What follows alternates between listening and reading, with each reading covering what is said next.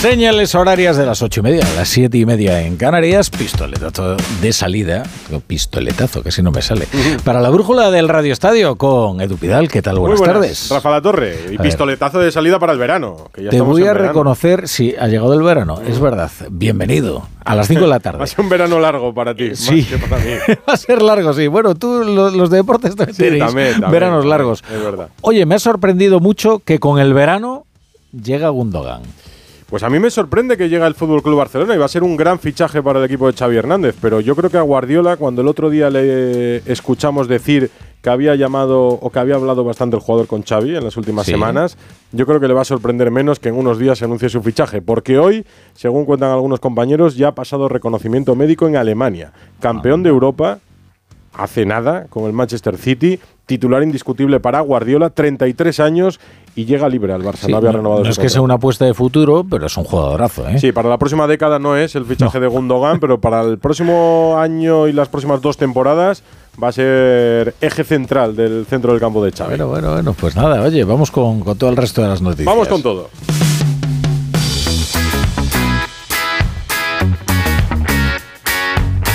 La brújula de Radio Estadio. Edu Pidal.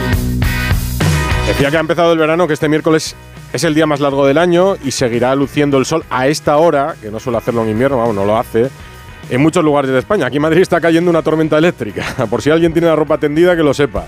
Y parece que ya nos cambia hasta el carácter, modo vacaciones, modo fichajes, modo mercado. Y el verano ¿De qué es de momento también? Pues de fichajes. Anda que no nos quedan fichajes por contar. Hasta el 11 de agosto que comience la liga, la competición en primera división. Muchos equipos tienen que hacer malabarismos económicos para cuadrar las cuentas, para liberar masa salarial, para inscribir jugadores. Pues el Barça, como decía la Torre, ficha a un jugadorazo, Gundogan, y está a punto de caramelo, a punto de anunciarse en unos días, o parece cerca al menos, José Agustín Gómez Barcelona. Hola. Hola, ¿qué tal? Muy buenas tardes, Edu. Quizá no haya que esperar días, sino sería cuestión de horas que el Fútbol Club Barcelona oficialice la incorporación del centrocampista alemán. De hecho, esta mañana Mateo Alemán, el director de fútbol del club catalán, ha viajado hasta Múnich para cerrar la operación. El jugador, según apuntaba Sports 3, habría pasado en esa localidad alemana en la mañana de hoy la revisión médica pertinente previa a la firma de su nuevo contrato que lo ligará al Fútbol Club Barcelona para las próximas tres temporadas. Recordemos que llegaría con la Carta de Libertad. En Inglaterra ya lo dan por perdido. La prensa ya anuncia que Gundogan no continuará en el Manchester City pese a ser uno de los hombres importantes y capitán de Pep Guardiola. Al principio el jugador tenía ciertas dudas porque no sabía si el Barcelona estaría capacitado para inscribirlo, pero el club le ha dado garantías plenas de que va a ser uno de los jugadores inscritos en la Liga de Fútbol Profesional y no tendrá ningún problema para debutar desde la primera jornada a las órdenes de Xavi Hernández, que ha insistido y mucho, incluso en conversaciones privadas con el jugador, para que recale finalmente en el conjunto catalán, mm. firmando, como decía, esos tres años a sus 33 años, tres temporadas que va a estar vistiendo la camiseta azulgrana. Que Xavi había hablado, o que llevaba tiempo hablando con el jugador, lo reconoció Guardiola cuando le preguntaron, y para el Barça es un refuerzo extraordinario, a la altura de lo que supuso la llegada de Lewandowski, por ejemplo. David Bernabeu, ¿qué te parece? ¿Qué tal? Muy buenas. Bueno, pues si se confirma finalmente el fichaje, yo creo que le va a dar mucha estabilidad a Xavi Hernández, que ya de por sí está más tranquilo que hace un año, justo antes de las palancas, cuando prácticamente tuvo la sensación de que no sería posible refundar esa plantilla que venía de cada cuarto en la liga. Ahora mismo la situación es distinta, tiene una base hecha, tiene muchos buenos jugadores, viene de ser campeón de liga y no se puede comparar, pero evidentemente sigue la incertidumbre con respecto a lo que pueda fichar el Barça en función de las salidas que haya y el hecho de conseguir el sí de un gran futbolista como Ilkay Gundogan en una situación tan caótica a nivel económico, bueno, pues le va a dar mucha tranquilidad. Podemos considerar que Gundogan eh, prácticamente está a la altura del impacto que tuvo Lewandowski la temporada pasada. Es el Lewandowski, entre comillas, de este año para Xavi Hernández, que una vez más, en una situación, insisto, muy difícil para el club azulgrana, consigue otro sí de otro gran futbolista del eh, fútbol europeo.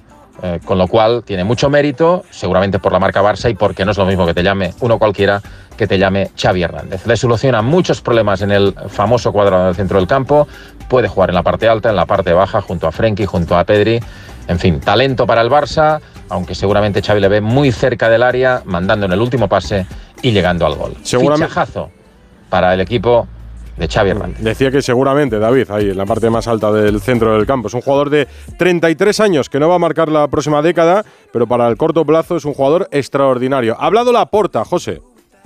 Sí, ha habido un acto hoy del nuevo museo, el que se ha construido, el que está funcionando mientras se producen las obras del Camp Nou, y haya dicho que ahora los jugadores más grandes del fútbol priorizan venir al Fútbol Club Barcelona. Recordemos que el Barcelona está en una situación complicada y que está sobre todo tirando de aquellos jugadores que finalizan contrato por Gundogan, llega después de que ya se haya fichado a Íñigo Martínez, aunque no se le ha dado todavía oficialidad.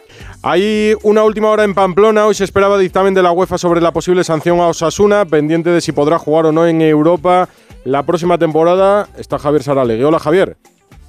Cuéntanos. Hola, muy buenas. Pues después de darle todo el día a la tecla F5 de actualizar, a las siete y media de la tarde, Osasuna ha recibido un comunicado en el que los inspectores explican que han pedido un aplazamiento de 48 horas para emitir su informe y un aplazamiento que ha sido concedido por el Comité de Control, Ética y Disciplina de la UEFA por ese amaño de partidos en el que participaron los dirigentes de Osasuna en la temporada 13-14. Es decir, la UEFA no lo tiene claro, mm. Osasuna sí, alega que el club fue víctima, que fue exculpado por la Audiencia Navarra y el Tribunal Supremo y considera que ya han pasado 10 años desde entonces y que nada tiene que ver el Osasuna de ahora con el de la 13-14. Mm, piden aplazamiento, 48 horas. Bueno, más tensión, espera, no sé si es una buena noticia. Salalegui, mañana me cuentas en Pamplona. Hablaba de Gundogan, es un alemán de 33 años, 33 años tiene también Tony Cross también alemán, también centrocampista, pero en el Real Madrid, que era una renovación conocida y hoy anunciada. Fernando Burgos, buenas tardes. Muy buenas, estaba firmada la renovación hace ya meses, no lo quiso hacer oficial, pero sí dejó inputs de que lo que quería es que el Real Madrid lo dijera, mm. pero las dos partes estaban de acuerdo, repito, firmado hace ya un par de meses y hoy 21 de junio, a 9 de que termine el contrato, todos los contratos de esta temporada 22-23. El Madrid y Tony Cross han, y Cross han acordado esa ampliación hasta el 30 de junio del 24. En enero cumplió 33. Esta va a ser su novena temporada. Se va a cumplir con la próxima una década en el Real Madrid. Llegó en 2014. Pagó el Madrid por un futbolista de 24 años 25 millones de euros al Bayern. Fue una auténtica ganga, como se ha demostrado los nueve años siguientes. Ha jugado 417 partidos, el alemán con más partidos en la historia del Real Madrid, y eso que ha habido alemanes y muy buenos. Ha ganado 20 títulos, 4 Champions, 5 Mundiales, 4 Supercopas, 3 Ligas, una Copa del Rey, 3 Supercopas de España. Va a querer seguir engordando ese palmarés la próxima temporada. Va a ser uno de los 7 centrocampistas. Terminó esta temporada de forma sensacional y ya sabes que en el Real Madrid se han parcelado las cosas. Primero fueron las salidas, en el mismo día Asensio Mariano Hazard, al día siguiente Karim Benzema. La semana pasada y esta han llegado futbolistas, Fran García, Brian Díaz, Jude Bellingham y ayer José Lumato. ¿Y ahora qué queda? Las renovaciones, porque eran las renovaciones de cuatro futbolistas. La de Cross estaba cantada, la de Modric también, que yo creo que va a ser la próxima. La de Nacho también, que puede ser la siguiente y la tercera.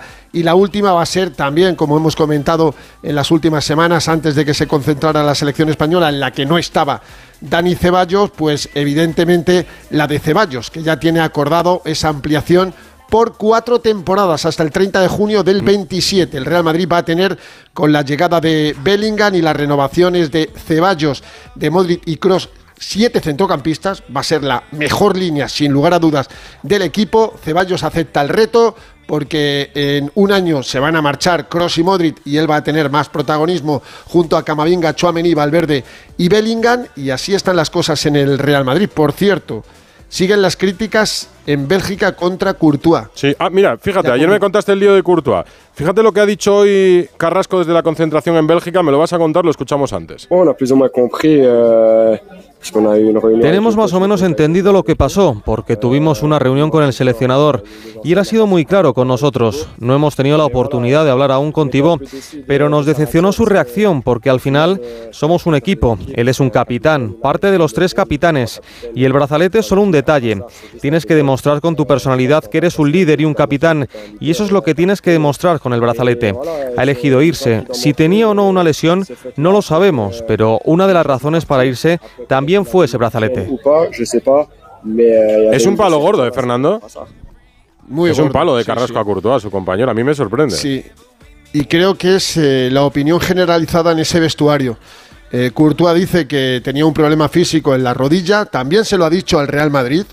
Cuidado, también habló con eh, la gente del conjunto blanco que era un problema de rodilla y por eso no viajó a Tallinn, a Estonia, para enfrentarse a esa selección báltica pero ahora mismo Courtois está en una situación complicada porque además los medios de comunicación belgas le están dando palos por todos los lados, 101 partidos internacionales, sin lugar a dudas ahora el mejor portero del mundo, titularísimo en el Real Madrid, campeón de todo, pero en septiembre tiene que volver. Y vamos a ver porque la situación con Domenico Tedesco, el sustituto de Roberto Martínez y con sus compañeros no es nada agradable, le critican por todas partes pues situación complicada. Hombre, al Madrid eh, mientras rinda en el conjunto blanco y si no va con Bélgica mucho mejor. para el Madrid, va a tener más tiempo de, descanso. Para el Madrid mucho mejor con el descanso. La respuesta si hay lío y exclusión en Bélgica la tendremos en septiembre, es verdad. Gracias, Fernando.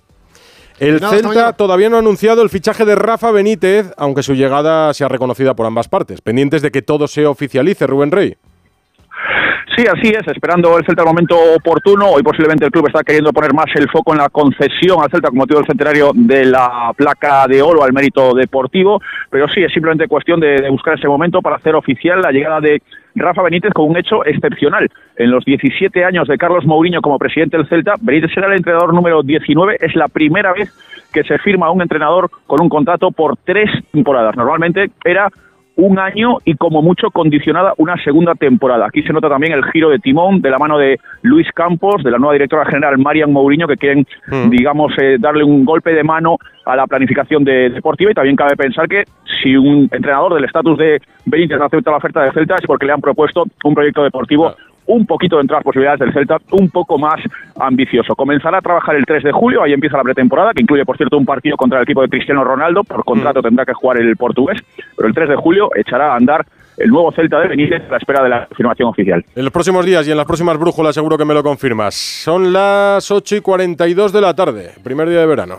Dos cositas. La primera, un motero llega donde nadie más llega. La segunda, un mutuero siempre paga menos. Vente a la mutua con tu seguro de moto y te bajamos su precio sea cual sea. Llama al 91 555 5555. 91 555 5555. Por esta y muchas cosas más, vente a la mutua. Condiciones en mutua.es. Verano, verano, reciclar está en tu mano. Es la lata de aceitunas que te tomas a la una, la crema que se termina cuando estás en la piscina. El envase de ese polo que no se recicla solo y una lata de caballa que te comes en la playa. La bolsa de las patatas y del refresco la lata, un envase de paella y del agua la, botella. Como ves es muy sencillo. Los envases del verano siempre van al amarillo. Alquiler, acción de alquilar, negocio por el que se cede una cosa a una persona durante un tiempo a cambio de una rentabilidad. Seguro, objetivo, es cierto, libre y exento de todo peligro o riesgo. Si piensas en alquilar, ya sabes, alquiler seguro. Llama ahora al 910-775-775. Alquiler seguro, protección a propietarios. Nueva victoria de Carlos Alcaraz que ha culminado dibujando un misterioso mensaje. ¿Qué nos quiere decir Carlos? Carlos se aproxima. Bueno, estamos expectantes. ¿Qué significa tu mensaje? Región de Murcia, ya lo entenderás. Dos mares, mucho sol y la mejor gastronomía. Costa Cálida, región de Murcia. Ven y lo entenderás. No pego ojo con el pitido de oído. Toma Sonofim. Sonofim contiene ginkgo biloba para una buena audición y melatonina para conciliar el sueño. Pitidos, Sonofim, de Pharma OTC. Es que esta casa se queda cerrada meses y cuando oyes las noticias te quedas preocupado. Es normal preocuparse, es una segunda vivienda. Pero si verificamos que alguien intenta entrar, podemos avisar a la policía para que actúe e incluso desaloje la casa. Aunque con las cámaras exteriores y los sensores podemos detectarlo antes. Así que tranquila, la casa está cerrada, pero bien protegida.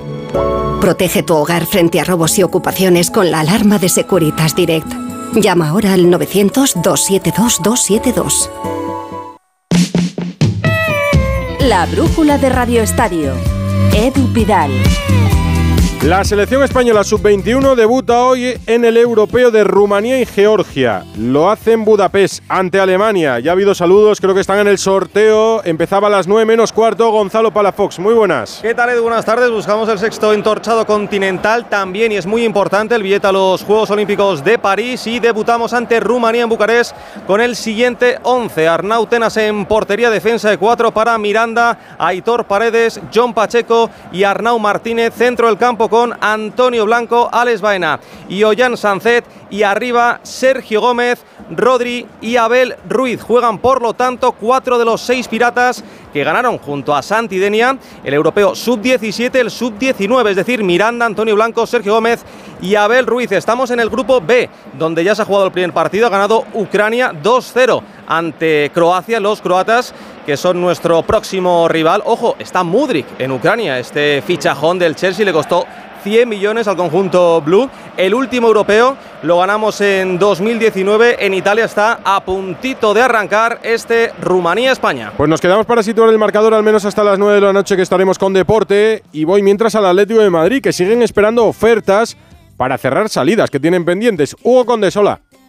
¿Qué tal, Edo? Muy buenas. Sí, es un poco la hoja de planificación del Atlético de Madrid. Te diría que todos los veranos, porque todos los veranos a estas alturas te estoy contando lo mismo, pero es una realidad, ¿no? El Atlético de Madrid sabes que está con ese límite salarial eh, muy alto, que lo tiene al límite y que evidentemente necesita eh, salidas o aligerar un poco ese límite salarial para poder acometer las eh, llegadas que ha pedido Diego Pablo Simeone. Como siempre te he contado, son un lateral derecho, un lateral izquierdo y un medio centro, más allá de que se pueda marchar algún futbolista más de la plantilla y que haya que completar esa posición. Por eso el Atlético de Madrid está pendiente de la posible salida de Condopia, que tiene varias ofertas y que podría ser el primero en salir. Está pendiente de la oferta que te contaba ayer de Saúl de Arabia, si finalmente la acepta, esto rebajaría mucho también el límite salarial. Y luego hay otros futbolistas en el mercado, ya lo sabes Edu, como el tema de Lemar o como el tema de Joao Félix. Por cierto, ayer magnífica participación decisiva de Joao Félix en la selección de Portugal, cero minutos, algo que no ayuda tampoco demasiado a un Atlético de Madrid que eh, creo que está empezando a asimilar que el día 10, no el 7 que es cuando vuelven, sino el 10 cuando vuelven los internacionales, va a estar en Los Ángeles San Rafael con Simeone. una pretemporada más de Joao Félix en el Atlético de Madrid. Todavía tendrán verano por delante para cerrar una salida que yo creo que conviene a las dos partes. Hugo, gracias. ¿Qué te gusta la ironía? Un abrazo. en el Alavés, otro secreto a voces, sobre todo después del ascenso logrado en Valencia. Luis García Plaza renueva como técnico en el Deportivo Alavés en Vitoria. Roberto Vascoy. Hola Edu, Luis García Plaza seguirá siendo el entrenador del Deportivo Alavés en su nuevo proyecto en Primera División. El técnico madrileño tenía una cláusula de renovación automática en caso de ascenso, pero faltaba que el club ratificase su continuidad, algo que ha sucedido hoy. Había ciertas dudas ya que en el último ascenso Pordalas no siguió pese a tener la misma cláusula. También renueva el director deportivo Sergio Fernández hasta 2026. El leonés cumplirá su octavo año al frente de la Secretaría Técnica y se mostraba muy satisfecho. Muy feliz y tremendamente orgulloso. Cuando me dieron la oportunidad de trabajar en el Deportivo a la vez, eh, nunca imaginé que podría vivir lo que he tenido la oportunidad de vivir en estos ocho años y desde luego poder continuar es para mí un auténtico privilegio y lujo. José siempre me ha demostrado su confianza en mí e independientemente de lo que hubiera sucedido este año con el ascenso, pues bueno, ya estábamos planificando cuál era el escenario futuro del club y bueno, gracias a Dios hemos tenido la suerte que va a ser en primera. Y aprovechando el tirón del ascenso, el club presenta mañana su campaña de abonados. Valencia, en el Valencia se habla hoy de Yunus Musa. Víctor Yuk, muy buenas. ¿Qué tal? Muy buenas. Sí, porque ha habido unas polémicas declaraciones de Yunus Musa en The Guardian, directamente desde su selección, eh, hablando del incidente racista de Vinicius en el campo de Mestalla, diciendo textualmente, eh, fue bastante triste de ver, el estadio estaba gritando mucho contra alguien que estaba siendo abusado racialmente, estaba más ruidoso que nunca el estadio y no puedo imaginar cómo se debe haber sentido Vinicius. Honestamente no me sorprendió porque ya lo había visto en algún partido de la liga. Hoy ha tenido que matizar estas declaraciones diciendo en redes sociales que no se refería al campo entero, sino que se refería únicamente a un grupo de aficionados. Un Yunus que, como te comentaba en la jornada de ayer, está en el mercado y puede ser una de las grandes ventas de este verano para el Valencia. Por cierto, que uno de los jugadores que han estado cedidos esta actual temporada en el Valencia y que no va a estar la próxima, pese a que hay deseo de que se quede, es Justin Kluivert, pertenece a la Roma y está a punto de fichar por el conjunto inglés del Bournemouth por una cantidad cercana a los 11 millones de libras. Trabajo también en Valencia. Situamos el inicio del partido que ha comenzado ya en Rumanía con la España sub-21. Sí, estamos en el 3 de la primera parte. Está dominando el conjunto, el combinado de Santidenia, que ya ha tenido la primera ocasión un disparo de Abel Ruiz, el delantero del Braga, que se ha marchado por encima de la meta de Rumanía. Recuerdo que hace menos de un año nos enfrentamos a los rumanos también en Bucarest y goleamos 1-4. Seguramente sea la selección más débil del grupo de España, la más fuerte sea Ucrania, que ha ganado hoy 2-0 a Croacia. Como digo, en el 4 de la primera, Rumanía 0, España 0. Tendremos competiciones en verano, la Eurocopa Sub-21, la Eurocopa Femenina. Va a haber campeonatos que contar, 9 menos 10. La brújula de Radio Estadio.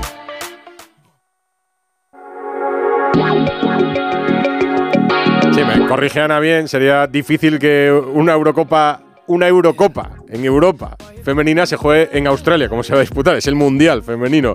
Renovación, me voy a Sevilla. Renovación de guardado en el Betis, José Manuel Jiménez. Hola Edu, sí, hace unos minutos ha anunciado el Betis la renovación de Andrés Guardado por una temporada más.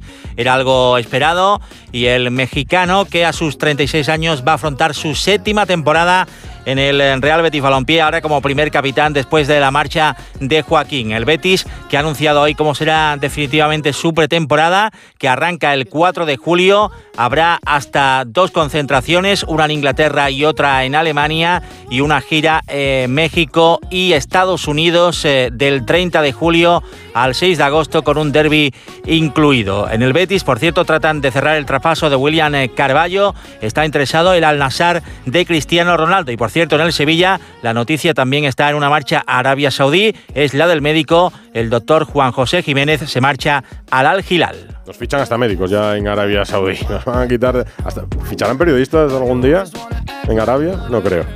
Más noticias, más fútbol en este miércoles 20 de junio. Andrés Aránguez. ¿Qué tal, Edu? El Getafe ha hecho oficial el fichaje de Portu. Han ejercido la opción de compra de 3 millones y medio de euros sobre el delantero que firma hasta 2026. Y la Real Sociedad se ha despedido del murciano recordando en sus redes sociales aquel penalti que sufrió ante el Atleti de Bilbao en la final de Copa y que a la postre supuso el gol que dio el título a los chulurdines. El Cádiz ha presentado su nueva equipación, que recuerda a la que vestía en la década de los 80 con Mágico González como gran estrella. En el Alavés, la Guardia ha sido sancionado con cuatro partidos por el comité de competición por sus protestas a los árbitros en el partido que supuso el ascenso de los vitorianos en el Ciudad de Valencia ante el Levante. En el Mallorca, el portero de la sub-21, Leo Román, saldrá cedido casi con seguridad al Oviedo. Se espera que sea oficial cuando termine el europeo en el que está convocado el Ibicenco y un histórico del fútbol español, Pedro Munitis, es el nuevo entrenador del Lugo y tendrá el objetivo de reconstruir al equipo tras el descenso a Primera Federación. Un entrenador de prestigio que suena para el Marsella, en la Liga en Francia. Marcelino García Toral, Manu Terradillos.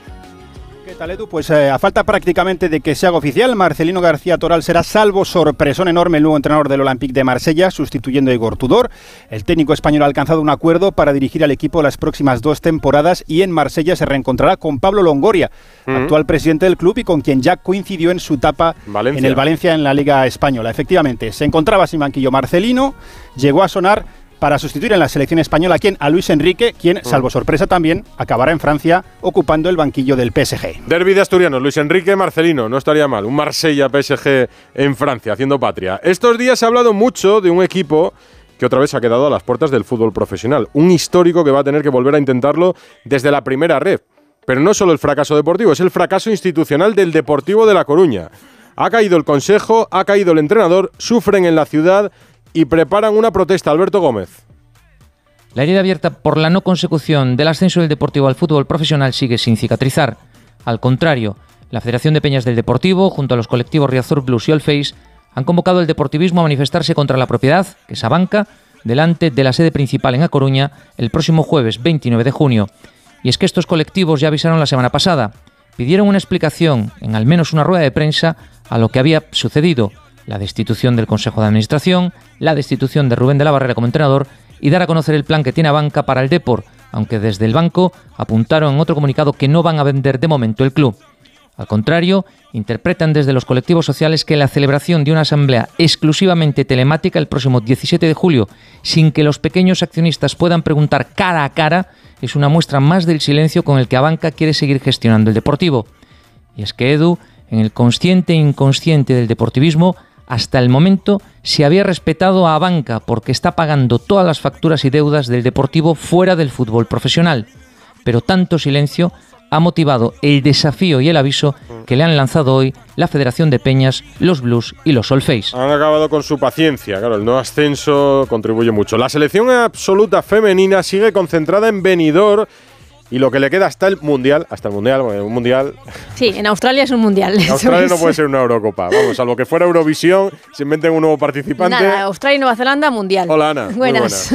Cuéntame. Sí, pues que a un mes exacto del debut de, esta selección en el Mundial, debuta el 21 de julio a las 9 y media de la mañana ante Costa Rica. Nuestro compañero Antonio García Sancho ha podido estar hoy en la concentración de la selección en Benidorm y ha hablado con una de las protagonistas, con la Pichichi de la Liga Femenina, con Alba Redondo, que si no hay ningún tipo de problema será una de las fijas, estará en esa lista definitiva de 23 de Jorge Vilda. Bueno, preparación ya para esta importante competición, este mundial. Eh, ¿Cómo se encuentra la selección? ¿Cómo se encuentra Alba? Bien, bien, bien. Estamos ilusionadas, trabajando al máximo, pues porque al final vas a representar a tu país en, un mundial o en este caso tienes la posibilidad de hacerlo. Entonces estamos contentas, trabajando duro y, con los pies en el suelo.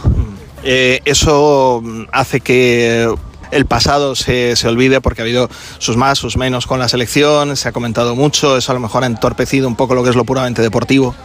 Es una pena que se haya dejado un poco de lado el fútbol pero lo que te digo, las que han tenido que hablar han hablado, porque yo no puedo decirte más, pero los que han tenido que hablar han hablado, es lo único que puedo decirte. Algunas han regresado, están también aquí. Estamos contentas de que estén aquí, al final aprendemos unas de las otras y eso, eso es lo que, lo que tenemos que ver, que, que que aprendemos las unas de las otras y cada una nos, lo llevamos lo mejor. El Mundial Femenino en Australia, tenis, varios torneos en marcha con españoles antes de Wimbledon. Rafa Plaza, ¿cómo le ha ido a los españoles? ¿Qué tal Edu? Buenas tardes. Pues la buena noticia del día es que Roberto Bautista se ha metido en los cuartos de final de Halle. La mala bueno, no mala, es un desafío. Va a medirse ahora a Daniel Medvedev, número 3 del mundo y principal favorito en Alemania. Bautista ha ganado hoy a Nakashima en dos sets, demostrando consistencia y sigue adelante en Halle. Hoy Alcaraz ha jugado en Queens, descansaba después de ganar ayer, eso sí, mañana le toca volver a pista, va a jugar con Leca sobre las 5 horas en España. Así le vemos más cómodo sobre la hierba. Y en baloncesto, el Barça se proclamó ayer campeón de la ACB, arrasando al Real Madrid 3-0, con Mirotic como MVP, con su despedida.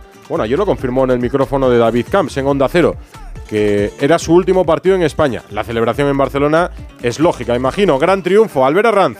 Buenas tardes, Edu. El Barça de básquet logró su vigésimo título liguero, efectivamente, por la vía del cao, exhibiendo una clara superioridad en la serie ante el Real Madrid, quizá con la discutible excepción del segundo capítulo en el Palau, en el que Sergio Llull dispuso de opción de triunfo. Anoche los azulgrana volvían a mostrar firmeza ofensiva con cinco jugadores en dobles dígitos de anotación, liderados por Jean Vesely y por Nicola Mirotic, MVP a la postre del choque y castigando desde el perímetro, igualando su media de competición 11 triples convertidos por partido, una de las claves de la victoria de equipo, en palabras del técnico Sarunas Jasikevicius. Cuando metes las triples, todo se parece mucho más bonito, pero el, conjunto, ¿no? Estuvimos muy juntos, ah, hemos rotado mucho, hemos eh, tenido momentos brillantes de Nagy, de otra gente, ¿no? y bueno, la verdad que es un título de liga que es muy, muy, muy difícil de conseguirlo. Ahora llega el momento de las decisiones en los despachos con el serio recorte presupuestario que van a sufrir todas las secciones barcelonistas, sin excepción